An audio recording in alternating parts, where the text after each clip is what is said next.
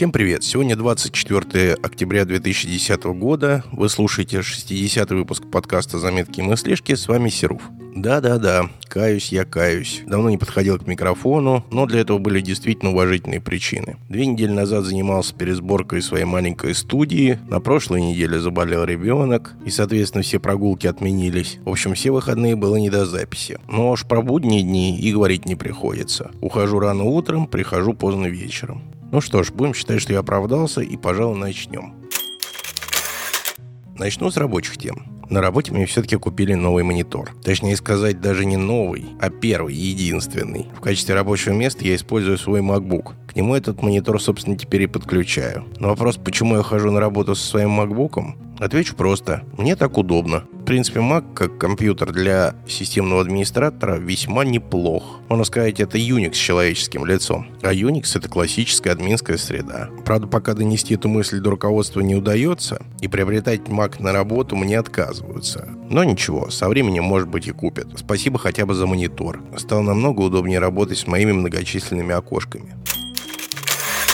Еще несколько месяцев назад я пинал нашего старого сетевого администратора на тему того, чтобы он зарегистрировал для конторы свою автономную систему. Если говорить простыми словами, то это некоторое количество IP-адресов, которые выданы непосредственно в вашей компании и не зависят от какого-либо интернет-провайдера. Для чего это нужно было нам? Вот, например, у нас заведены три провайдера. Возникает ситуация, отваливается один. И в случае наличия у нас таких адресов, извне наши клиенты получают к нам доступ через другого провайдера провайдера. Руководство усиленно продвигает тему того, что наш сервис должен предоставляться в режиме 24 часа, 7 дней в неделю, 365 дней в году. А вероятность отключения всех троих интернет-провайдеров одновременно, ну, согласитесь, весьма мала.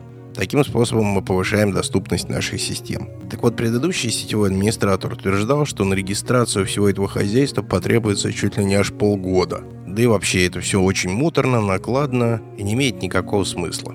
И вот решил я дать новому сетевику в качестве тестового задания поручение зарегистрировать нам эту самую автономную систему. Каково же было мое удивление, когда буквально через две недели после начала этого процесса я получил первое письмо о присвоении нам наших IP-адресов, а через три недели уже узнал номер нашей автономной системы. И вот приходит ко мне в голову мысль, в чем же тут дело? Предыдущий админ имел больший практический опыт, чем новый, но в то же время был как-то чрезмерно, на мой взгляд, консервативен. Ему надо было тысячу раз все проверить, уточнить, а может быть он просто был более ленив, не знаю. И вот в том же стремлении обеспечивать круглосуточный доступ начальство поставило новую задачу. Переезжаем всеми нашими продакшн-серверами в дата-центр – прямо скажем, меня с одной стороны эта мысль порадовала, с другой стороны огорчила. Радует, конечно, то, что теперь сервера с меньшей степенью вероятности отключатся из-за перебоев с питанием. Но с другой стороны, как подумаешь о том, как переводить все эти системы, сколько придется не спать ночей, становится немножко не по себе. Но, как говорится, думаю, что и эту неприятность мы переживем. Ну, хватит о работе, теперь о житейском. Перед моим домом, буквально перед моими окнами, стоит березка. А рядом с этой березкой, немножко на нее облокотившись, полу стоит, полулежит фонарный столб.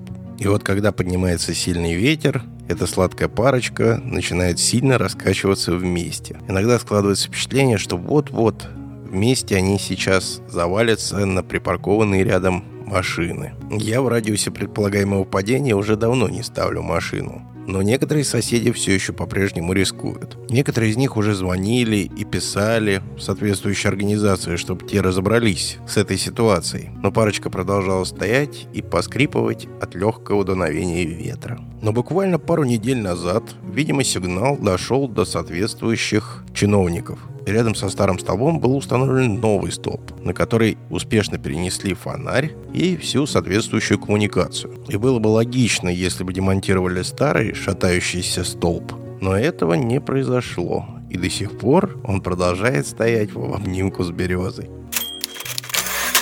На прошлой неделе меня тормознули сотрудники ГИБДД. Честно говоря, со мной давно этого не происходило. Ездить стараюсь аккуратно и правила дорожного движения стараюсь не нарушать. А тут ехал домой, и москвичи знают, съезд на третье транспортное кольцо по шоссе энтузиастов при движении в центр. Там для того, чтобы съехать, надо пересечь трамвайные пути. Я спокойно пропустил трамвай и поехал в нужном мне направлении. И тут под мостом меня останавливают. Гаишник говорит, что, мол, я нарушил сигнал светофора, которого, честно говоря, я, в общем-то, даже не заметил. Может быть, он и был, но это очень маловероятно. Ну и, соответственно, он говорит, штраф полторы тысячи рублей и предлагает сесть в машину. Я операции отнекиваться не стал, сел в машину, а он мне и говорит, ну что, будем оформлять? Или за полцены так разбежимся? Я говорю, мало нет, только карточка, так что надо оформлять. А он подумал пару минут, подумал, отдал мне документы и пожелал счастливого пути. Судя по тому, что кроме меня там остановили уже машины три, место было хлебное, и на меня тратить время было просто экономически невыгодно. Вот такое я для себя открыл неожиданное преимущество кредитных карточек.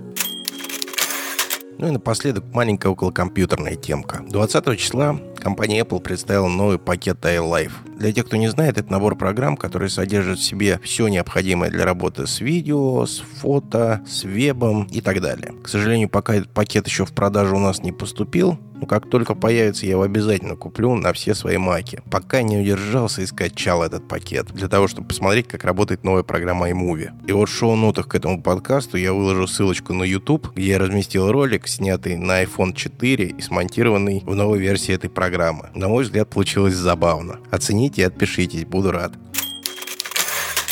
Тем еще осталось много, но время, к сожалению, поджимает. Так что на этом я, наверное, буду прощаться. Напоминаю, что вы слушали 60-й выпуск подкаста «Заметки и мыслишки». Оставляйте ваши комментарии в привычных местах на Арподе, под FM, iTunes Store или пишите мне в Twitter, twitter.com slash Услышимся на следующей неделе. Надеюсь, получится в этот раз без прогулов. Пока.